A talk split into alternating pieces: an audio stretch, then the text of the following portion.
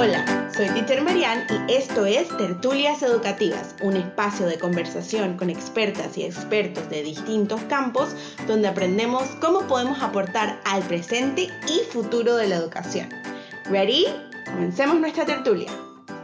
Hola a todas, a todos y a todes, bienvenidas, bienvenidos y bienvenides a un episodio más de Tertulias Educativas. El día de hoy estoy supremamente emocionada porque tengo a mi primera invitada internacional. Ella es mi primera Instagram friend, mi primera amiga de Instagram y sinceramente necesito que la sigan. Su contenido es supremamente importante y más para los momentos que estamos pasando ahora en Panamá con todo el tema de la CENIAF. El concepto de consentimiento es supremamente importante, no solamente para las personas en crecimiento pequeñas, sino también para nosotras como personas en crecimiento grandes, que, porque igual seguimos creciendo. Eh, señoras, señores, señores, con ustedes les presento a Sara Casper. She's a consent educator and founder of Comprehensive Consent. Thank you for being here. It's such an honor to have you here. Thank you for being my first international interview. I am so glad to be here. I I speak a little bit of Spanish enough that I heard you say some very nice things from about me at the beginning. So thank you for that, and I'm I'm glad to be here. Absolutely, it's okay. This is this is why the internet is so such a good um, like tool. Sometimes we can, we can connect with others that have the same message or vibe as us because we really I do believe that we, we are more people that want to have like a better world for the future than those that are like dragging us right now. But we're going to keep it light and breezy and happy because I'm incredibly excited to have you here. So, with your permission, I would like to start with my first question. Just in case, I'm going to say this in Spanish. Vamos a comenzar con la primera pregunta. Este episodio más adelante voy a hacer así como el doblaje, así como las películas, para que las personas puedan escuchar el contenido y todo lo que Sara nos tiene que compartir el día de hoy y todo el mundo tenga acceso a esta información supremamente importante. So let's start. So tell me, what is consent and why is so important? Yeah, this is actually a hard question to answer. Because there is consent that is very contained. Mm-hmm. Can I touch your shoulder? Yes, no. And then there's consent that's more of an ongoing negotiation and you're cuddling with someone on the couch and then you kind of move your body and then all of a sudden you're feeling hot so you want to take your sweatshirt off or you want to move their arm and and, and it's a little bit more of a process. Okay and okay. yeah but overall it's consent is this ongoing agreement between two people about an interaction.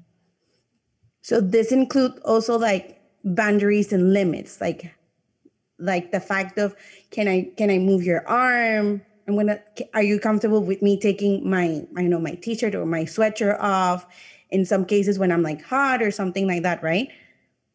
Yes yes. Awesome. it's about communicating your boundaries and also communicating your interests of saying i want to do mm-hmm. this.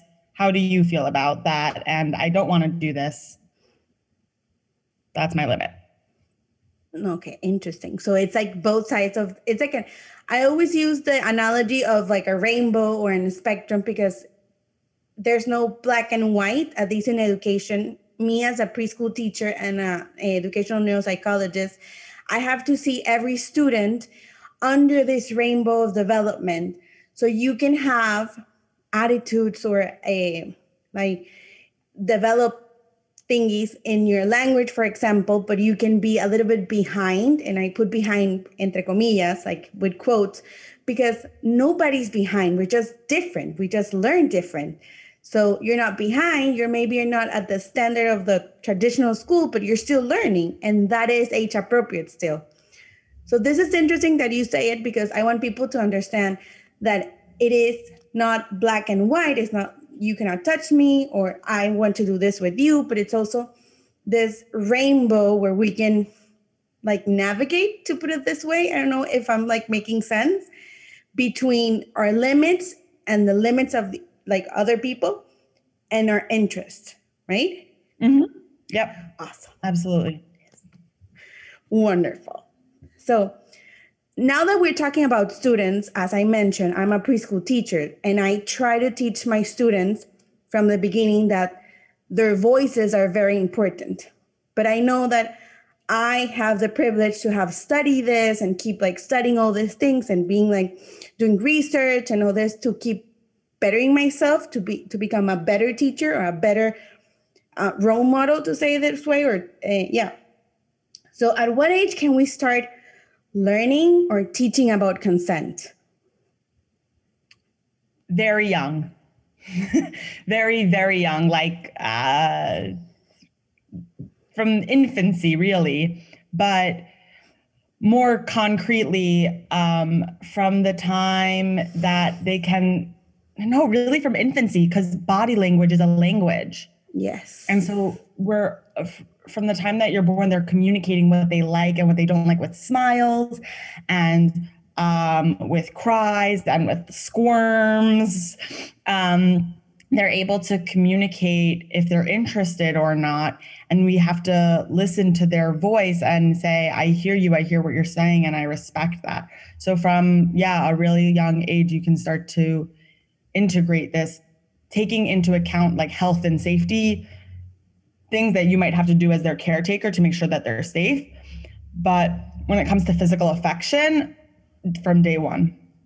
Beautiful. And i agree 100% but how can we i to say teach or how can we learn as adult how to respect those boundaries? I mean i'm from a latin country i'm from panama and our culture is very handsy let's put it that way.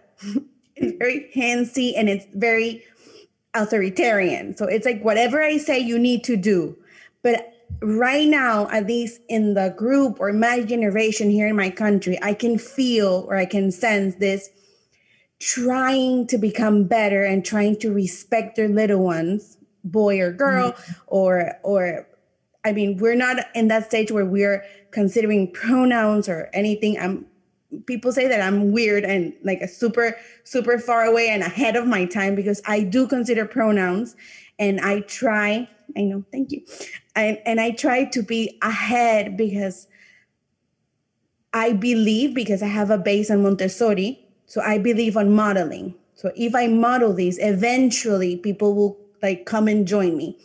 But how can we tell our adult or the parent or the kid, the the cuidadores primarios or the caretakers or the caregivers eh, how to actually notice that body language and respect it without feeling like ofendidos like no i am the autoridad yeah. Um, I think about what if someone, um, you know, was hugging you and you said, no, no, no. And they said, no, you're offending me. You have to. You would be like, uh, no. And so it's the same thing with kids. Um, there are so many reasons why we say no to physical affection. Maybe uh, we're in a bad mood. Maybe the setting doesn't feel safe maybe um, especially with little kids like they forget people that they've interacted with before you know their aunt knows who they are but they don't know who their aunt is mm-hmm. and so it might just take time to warm up and so to come in really strong at the beginning and say i need to kiss you kiss you kiss you it's it's overwhelming and if you give it time and build the connection first then likely they'll warm up to it. And some people also, you have to consider like sensory processing issues, you know, with different kids. Um, we all have things that we like and don't like. You know, when you get a massage, they say, Do you want harder or softer? Because we have different preferences. And it's not bad or good, it just is. And so to think of it like that, I think helps uh, caretakers understand and even helps kids understand. You know, I like chocolate, you like vanilla. It, it just, it is. It is. You have exactly. one preference, I have another. It's different. That's it. Um, can kind of help with uh, not being offended. Also, it is normal to feel hurt. because it does feel like a rejection, even if it's not. And you start to question mm-hmm. yourself and say, Am I lovable? Am I worthy? Do they hate me? Did I do something wrong? You have that like negative self talk. Um, and that's okay. Go journal about it. Go talk to your friend exactly. about it. Don't put it on the child as no, no, no, you have to make me feel better. That's not their Thank responsibility. You. O sea, gracias. exactly. yes, that's not their responsibility that is important, that is valid. You're allowed to have those feelings, but go find an adult way to handle it. I love it. Oh my God. When people hear this in Spanish, they're going to be like, what? This is such a good, like, resources. And this is such a good, oh my God. I love you so much right now. I don't know that. I love you. Thank you. Thank you. Te amo. See? Te amo. Te amo is when you, exactly. Te amo, it's more like, when you're like with a partner or like oh, uh, in okay. a relationship. It's like te amo. It's like more profound and like passionate. Got it. Me gusta. Me gusta. Uh, me gusta is I like I like you. We say te quiero. Te quiero. Te quiero. Uh-huh. That's like more friendship, more like family. Like I can I I love yo amo mi a mi abuela because she's like my mom and I'm love my partner porque lo amo. Mine, he's my husband. What patriarchal, like in, in society's mm-hmm. norm, he's my husband. I call him that he's my life partner because he's more mm-hmm. than a husband and more than a wife. We work together and we do so many things. Again, we're ahead of our time. Nobody understands us. They're like, really? I'm like, yes, we're partners. We are not, we don't belong to each other. He's not mine mm-hmm. and I'm not his. But well, mm-hmm. we're in Latin America, so Latino people are, especially in Latin America, are very like a little bit close minded, maybe. And that's important for what we're talking about too, because again, like your child, yes, they're your child, but they're also their own person. They're not a mini you. Yes. They're something completely else. And so you have to, it's not, it's not their job to tell mm-hmm. you, it's your job to listen. Exactly.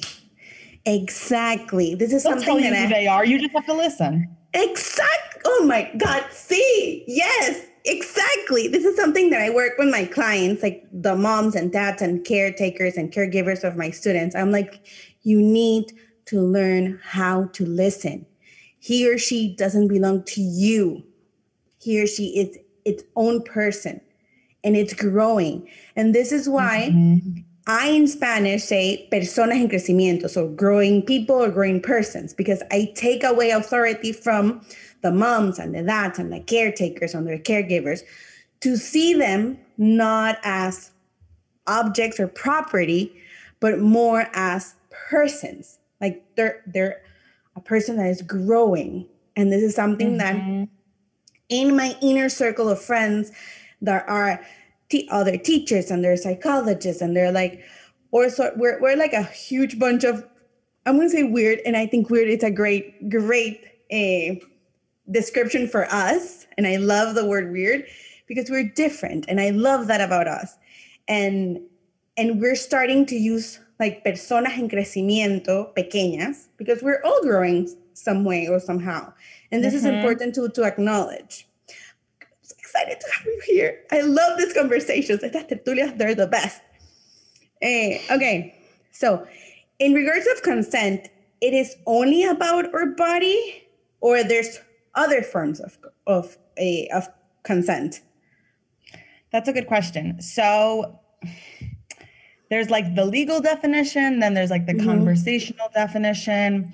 So it's not a clear answer, but how I think of it is it's very hard to communicate about your body in in where in the world we live in. It's different mm-hmm. for countries and cultures, absolutely, but the body there's so much shame around the body what the yep. body should look like what the body should act like what it should do and so if you can communicate your body boundaries something that's so sensitive i think it's a lot easier to communicate boundaries at work or at school or with friends if you can communicate you know, about your body boundaries, especially with someone you love, because that's even harder than someone you mm-hmm. don't like. It's mm-hmm. easy to tell someone you don't like no. Exactly. It's hard to tell someone you do like, like no.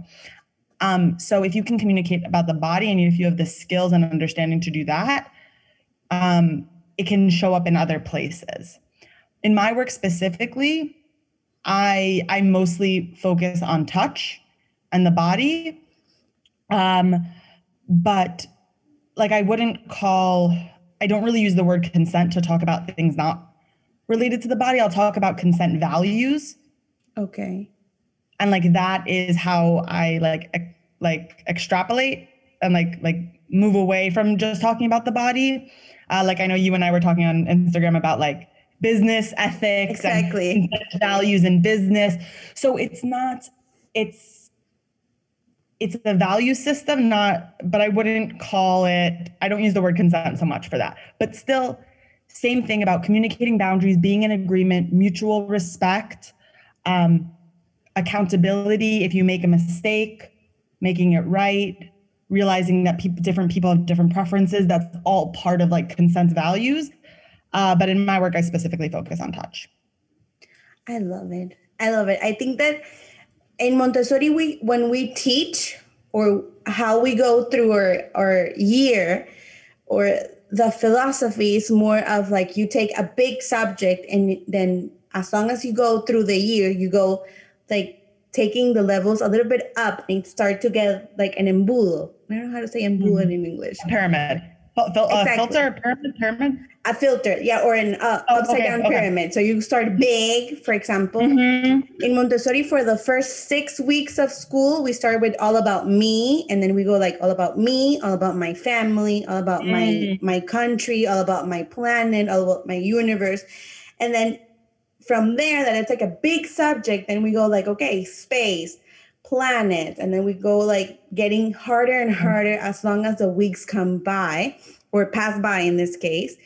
And i i always go back to montessori because there's my roots but i think like everything you just said makes complete sense. We start with our body because it's ourself all about me all about my body all about what i want how i feel what are my limits what are my boundaries how do i feel with certain things what are my preferences too and then we go out slowly and then we have the mm-hmm. consent values about what we were talking yesterday through instagram like how do we like marketing and all these things and and while i was seeing your stories i was thinking like yeah i know partner he has i don't know like 10 plus years working in the like marketing and graphic design industry and all this and da da da.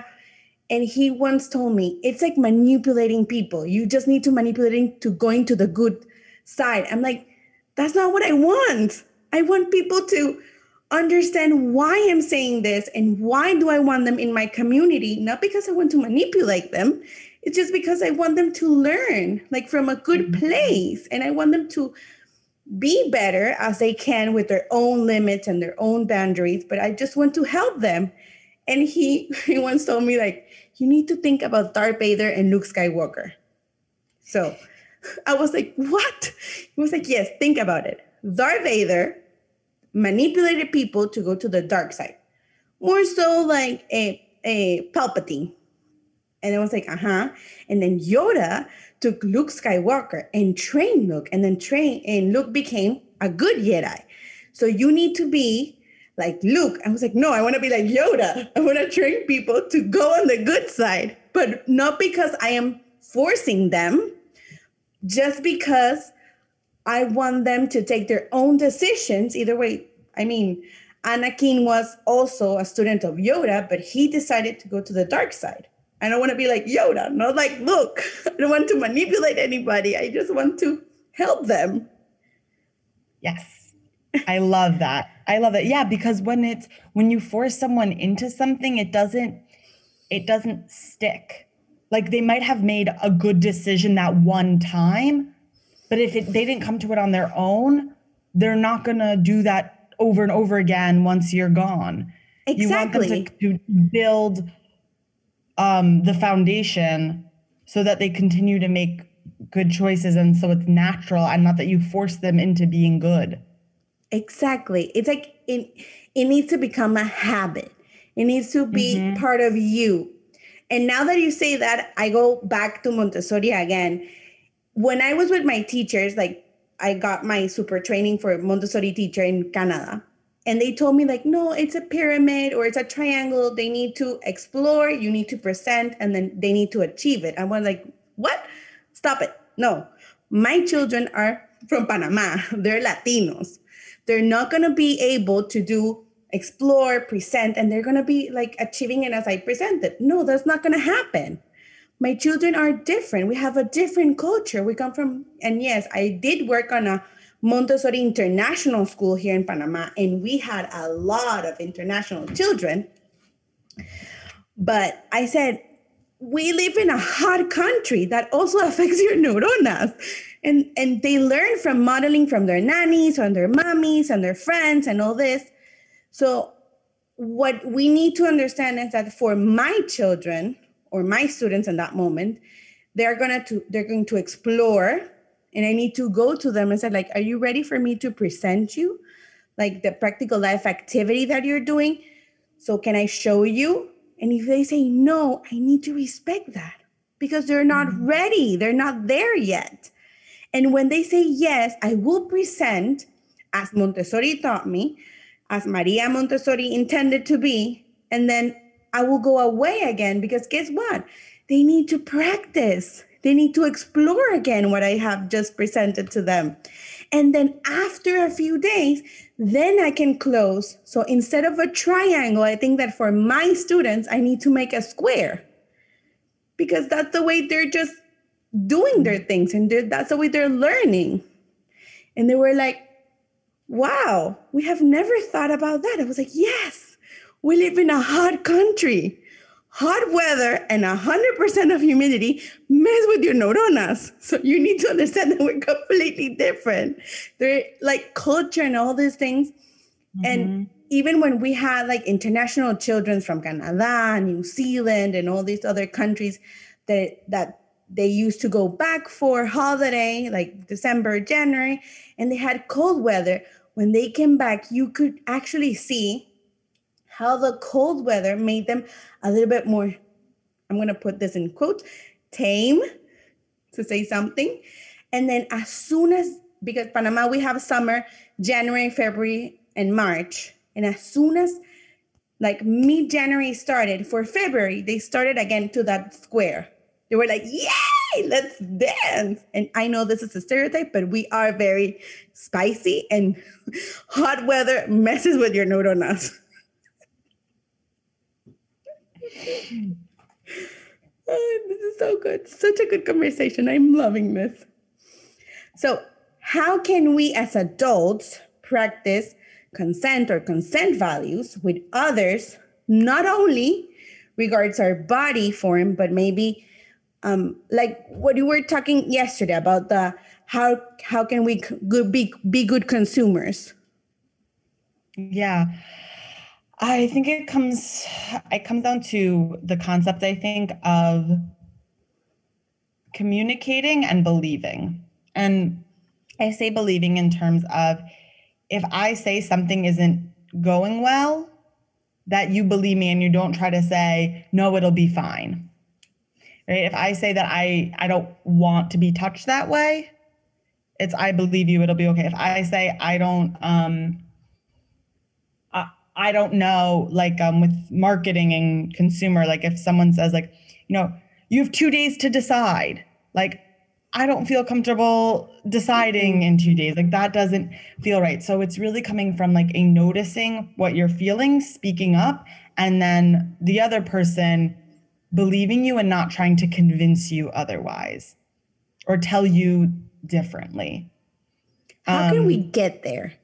because I know that we need to do a lot of like internal work and emotional work and like but how can we how can we get to the other person to understand that and how can we react to to the rejection or to the gaslighting or to the dismissal of saying no i don't want to do this i am sorry i cannot decide in two days and then they pressure and pressure and pressure and then yeah. at least for me, because I have anxiety uh, and I have codependency because of my childhood, I then feel guilty. I'm like, wait, what? No, I'm mm-hmm. messing with somebody else's work and and and livelihood and all this self like negative self-talk into my head with my three voices.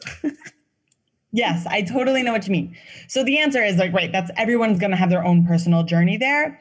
But I love to teach the phrase, you asked, I said no. I don't know if you mm-hmm. have this, but in um, the American court system, there's this idea of like asked and answered. Mm-hmm. Have you heard no, that we before? Don't have that. No. Okay. So asked and answered is let's say I am I'm a lawyer and you're mm-hmm. a witness and I'm asking you, were you there on the night of October 18th or whatever? And you say no. I do more questions and then I say, but were you there on the night of October 18th? The other lawyer can say objection asked and answered, which is uh, you already got the answer Stop trying to ask again. Stop trying to like trick them into a new answer. You asked, they answered. And so I use that for consent of, can I have a hug? No. No. Okay, so don't ask again. Ask and answer. Now, if I say, can I have a high five instead? That was not asked and answered. Mm-mm. No, so because it's okay a new question. Exactly. Yeah, it's a new question. Exactly.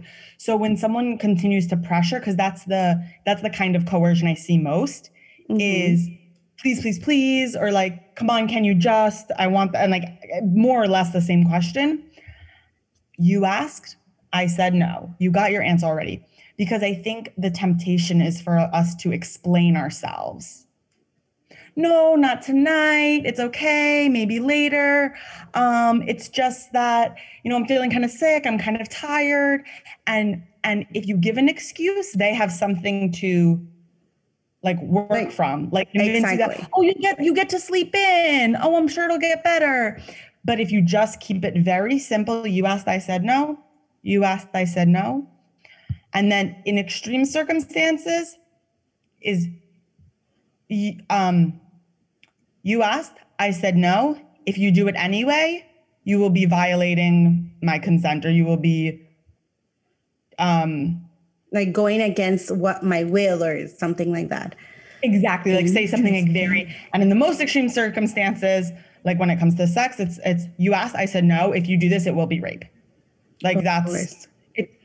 I don't say that often. I don't think it's often necessary, but it's a good line to have in your back It is a good line. Scares people into being like, oh, I don't have their consent in a big way. Yeah. Um, but for the more, but for when it's just it's all, most other things, you asked, I said no. Interesting. Please That's a again. good tool to have. That is such a good tool to have. It's still hard. And this is the other thing saying no is hard. Mm. The idea of like, just say no if you don't want it. Mm-mm. Saying no is hard, especially to people you like. Do mm-hmm. not think it is easy. If you go into it thinking it's easy, it's going to be even harder. Prepare yourself for, I'm going to have to do something hard. I'm going to take a deep breath. I'm going to feel a lot of feelings. I'm going to try to do it anyway. That's so interesting. You're absolutely right it is very hard to say no to people that you like. It is super hard. Yeah, you're absolutely right. my God, such good tools. Thank you, Sarah. You're the best. so, again, in this case, I mean, I think you already explained the last question, but let's go back to it. How can we model consent or consent values to our extended family in a way they don't feel offended? And what to do when they feel offended? So, any other tips that we can that we can have or you can give us? Uh, my favorite one for family is to talk to them ahead of time. So if you know you're getting together for a big family gathering, in the moment when they try to hug the the cute little kid, they're going to feel kind of embarrassed if you call them mm-hmm. out on not asking or if you say stop that because adults don't like being told, you know, what to do. No one likes being told what to do. Exactly. Um, but if you talk to them earlier and say, "Hey, I know this is different from how we grew up, but we are teaching our child's consent. Here are the reasons why. It's important that the people around him or her or them practice too. What questions do you have? And so you kind of can have the, the conversation before, let them work out the details. And then if they're like, this sounds like a great idea, then if they make mistakes, you just remind them and they'll be like, "Oh, oh yes, I totally forgot." And it's it's okay to make mistakes. You know, we're learning, we're building habits. Um, if they are not okay with that, then it's up to you to decide what that means for you and your family. That might mean you go to the big gathering anyway. It might mean then you say, I can't bring them to your house unless you can respect these rules. And that's for each person to decide, you know. First, I know for some families, like you know the in-laws uh they don't they don't like this but you need the in-laws for childcare. And you're kind of stuck. So i'm not i'm not here to say what any family should do but the like there are options.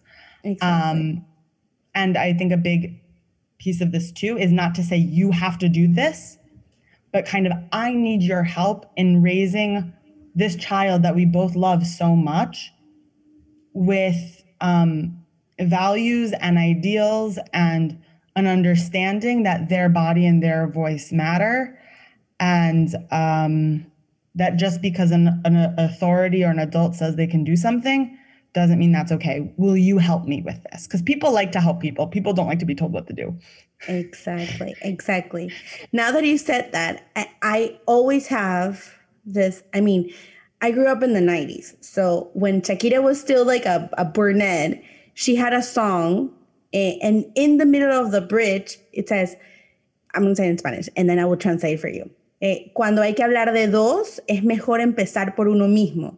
So when we have to talk about two two persons or more, it's always better to start with yourself. And that's something mm. that has come with me throughout the years. And even inside my own therapy sessions, my therapist always says you need to tell them from your perspective what are you feeling and what do you want? Not because mm-hmm. if you put all the pressure or the weight on the other person you need to do this then that doesn't feel good. It feels like you're putting them in a box and you're like pressuring them and that is not nice. So every and time yes yes.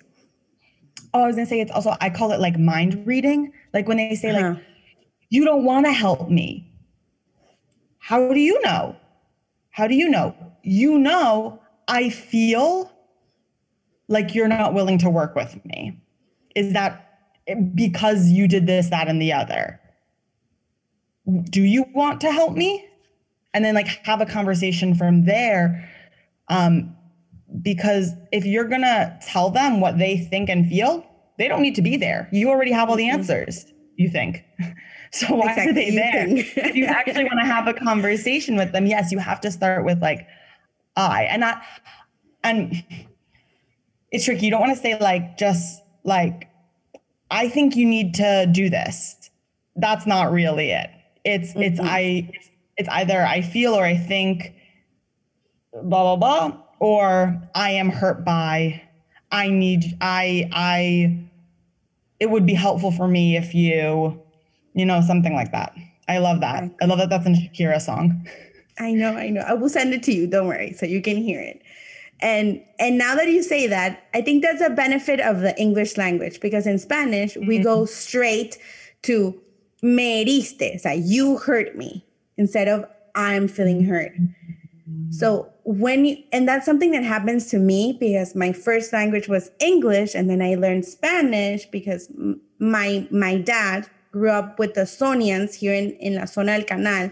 So he grew up around a lot of American. And when I say American, I'm I'm saying like I'm referring to the United States that were working here in the canal. And he told us, me and all my siblings, he was like, Your first language is gonna be English because English is gonna open doors for you. And yeah, like all my siblings, the four of us, our first language was English. And I started to learn Spanish when I was in second grade. So mm. for me, it's easier to go into English to this like when I'm when I'm rational and thinking, when I'm not going through my emotions and feeling my emotions like on the first wave, to go straight to English and say like I feel this and this and this and that instead of when I'm emotional, I go straight to Spanish and say, tú me heriste, you did this. So it's to, I know this is something that it's in the bilingual brain, I think and even our, my angst, my accent change between languages. No, this has nothing to do with it, but it's just a fun fact. if you're bilingual or like a polyglot, your voice change between languages.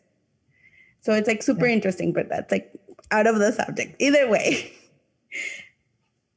And, eh, okay, so because I really want people to understand that we are beyond professionals or more than or what we studied or more of what we talk or what we share through media or through these conversations, I want to ask you three simple, very human questions. So tell me, what is your favorite color? Pink and turquoise. Ooh, I like your colors. Okay, so beach or mountain? Beach. What do you prefer? Ah, yes. Beach, beach. You're welcome. Beach. You're welcome to Panama. Any well, when the pandemic and the panini is over, you're more than welcome to come here. I will bring you to the best beaches here in Panama. We will go to San Blas and to Bocas and to Islas Secas. I will take you everywhere. I promise. Let's do it. I was in the Panama airport, but I don't think that counts. No, I'm sorry. no beaches there. No beaches there. No. No. Deal. Let's go to Panama. Yes. Okay. What's your favorite hobby, if you have one? I do. My favorite hobby is acro yoga. yoga. Oh my god, it's so good. I love dancing. I'm like a dancer. I have been dancing yeah, since. I love movement and body awareness, especially with body awareness and very like yes. precise movements. Mm. Yes, yes, yes, I last weekend I finished like it was a congreso, like a congress about neuroscience, dance, and teaching. It was so interesting, so interesting. The last subject was about embodiment and how to heal trauma through dance, like specific dance moves. So, how I started teaching consent is through acro yoga. Ooh. A lot of people don't know, but it's a big part of my story because in acro yoga, you have to communicate about the body. You know, uh, your hands are in the wrong place. I don't feel safe doing that pose. Um, you know, I don't know you well enough. I'd rather try this stunt with someone who I trust. Um, and you really have to like work through together and trial and error in order to get the pose to work. And so that's where I really learned to like advocate for my body and uh, speak up for my body because that's something I didn't learn in school. Mm, and nobody learned that in school. No one learned that in school. No. And acro yoga, surprisingly enough, I started to realize that the conversations I was having in there were the same conversations I would want to be having in the bedroom, right? Like, have you tried this before? Are you comfortable with this? Um, how does this feel? Do we need to take extra safety precaution? You know, whatever of it course. is. It was the same kind of questions. And I was like, oh my gosh, it doesn't have, it's not about, consent is not about sex. It's about communicating about your body's needs and, and advocating and listening to others. So acro yoga has a very special place in my heart for both so i'm with you on like movement can be healing because that was for me in terms of learning about consent in my body um, and it's also just fun and one of my favorite hobbies it's super fun i i i tried acro yoga like for three weeks and i was super scared because everybody in the classroom looked very thin and very like normal and then here we go into society and society measures and how do we feel and how like how we see bodies in media and I was like, oh my God, nobody's gonna like I, I can be the base. I can I can be the base. Nobody's gonna be able to like do nothing with me. I am willing to be the base. I know that it's not gonna work. But then like a teacher who has been doing acro yoga like for 20 years, he went like, no, no, no, no, come here, come here. I got you. I was like, no, no, no, no, no, no, no, no, no, no. No. I'm I'm gonna break you. Same conversation. And he went like, trust me i notice that you you're a ballerina because you take your core very serious and you you you have the ability to stand into this pose as very secure of yourself and i know i can with you i have been doing this for 20 years can you trust me and i was like And then my inner self was like, yes, let's try it. Let's try it. I love this. We have an opportunity here to do something different and not be the base, what we have thought forever. And then this teacher was like, ta-da!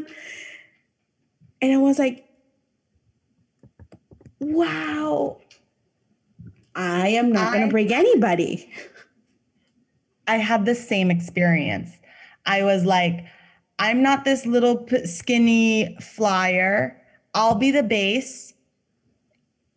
And I now I call it's called a mid. I fly, I base. I've based men who are 250 pounds. I don't know what that is in kilos, but uh, very heavy. um, and and I've flown on people who weigh less than me. And it's been so healing to be like, your body is more than just it's like the number on the scale. It's like if you are a healthy, strong body, you can do incredible things. I'm so curious. What was the name of the acro place you went to? Because I have friends in Panama who do acro yoga. I this was it was called like creo que acro yoga by Melissa or something like that. It was a lady, and then this teacher he had been done acro yoga. He was from Colombia, so he moved to Panama like maybe five years prior that class, from what I mm-hmm. remember. And he was like, Yeah, I've been done this and that. But that person who did the acro yoga class, and I went for three weeks, she went like she moved country or something happened and she disappeared. Yeah. Okay. That's funny. I know Melissa who lives in, I think I met her in Costa Rica. I don't know if she lives in Costa Rica or Panama, but the chances that it's the same person are small. I mean, she was even um, a fitness model here. She was like in we we used to have a. Did she have a brother? Did she have a brother who she did performing with? Yes. Yes. So Melissa probably it's the same. Huh. Yeah. Yes. I know Melissa Chapman. There you go. You see? as we say in Spanish, el mundo es un pañuelito y Panamá sí. es la esquina del pañuelo. Yep, that's so funny. Now she lives in like California or something. Ah, uh, maybe, yeah, something like that. Yeah, yeah, yeah. I met her in Costa Rica. That's very funny. It's so funny. You see, we're all connected one way or another. Okay, now to finish our incredibly amazing and powerful, so enlightening, enlightening conversation, if you could change or include something from your now grown up knowledge and experience to your past school experiences like like you're talking to your past self in elementary or high school or middle school what would you change or how can you talk to this past you? I'm to start crying saying it. Um i i would tell her i would tell me that um, having boys or girls approve of your body and approve of you and be interested in dating you and want to marry you and all that is not the end all be all.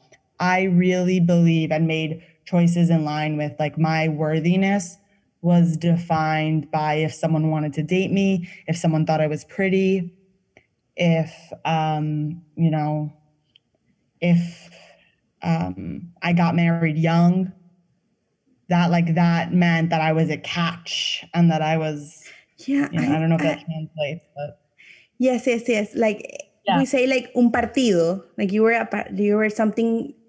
You were someone to be with like some some like yeah on, mm-hmm. on, a pedestal like oh my god she's young and she got married and she's fancy yeah i know i know i know what you're talking about like, like someone couldn't help but fall for her uh-huh. um and that and i made choices you know based on like my mindset not even like big choices but just like i was when i would meet new people i would always be like okay, I have to flirt with them. I have to get the boys to like me instead of like, do I like them? Exactly. It was never a question, do I like them? It was, do they like me? Mm-hmm. And am I acceptable to them? And I would tell her that like girl, like they kind of suck. Like, do you even like them? um, is that I so it would be because I and not exactly about consent, but definitely related to consent. Um, I wanted approval, and it, that can only come from within to be meaningful. So that's exactly. what I would tell her. Oh my goodness gracious. This has been an amazing time, an amazing tertulia. I have learned a lot from you and from everything that you know. Thank you once more for sharing everything that you know with me in this space. And let's hope everybody can hear this and learn and be better because they want to be better, not because we're manipulating them, just because we want to help them to grow and to be good to their little ones, boy, girls, and them as they want. It has been a pleasure. Muchísimas gracias. I send you a huge, humongous, enorme, tropical hug. If you're, in, I know that you're in winter right now, so I sent you a lot of like warm vibes. Exactly, warm vibes from from Panama. We're like entering in a month or two or rainy season, but right now we're full sun. And I send you a big hug, a lot of warm hugs, and a lot of like tropical vibras. Thank you so much. It was so good to connect and so funny that we're one connection away. I didn't even exactly. know that. Yes.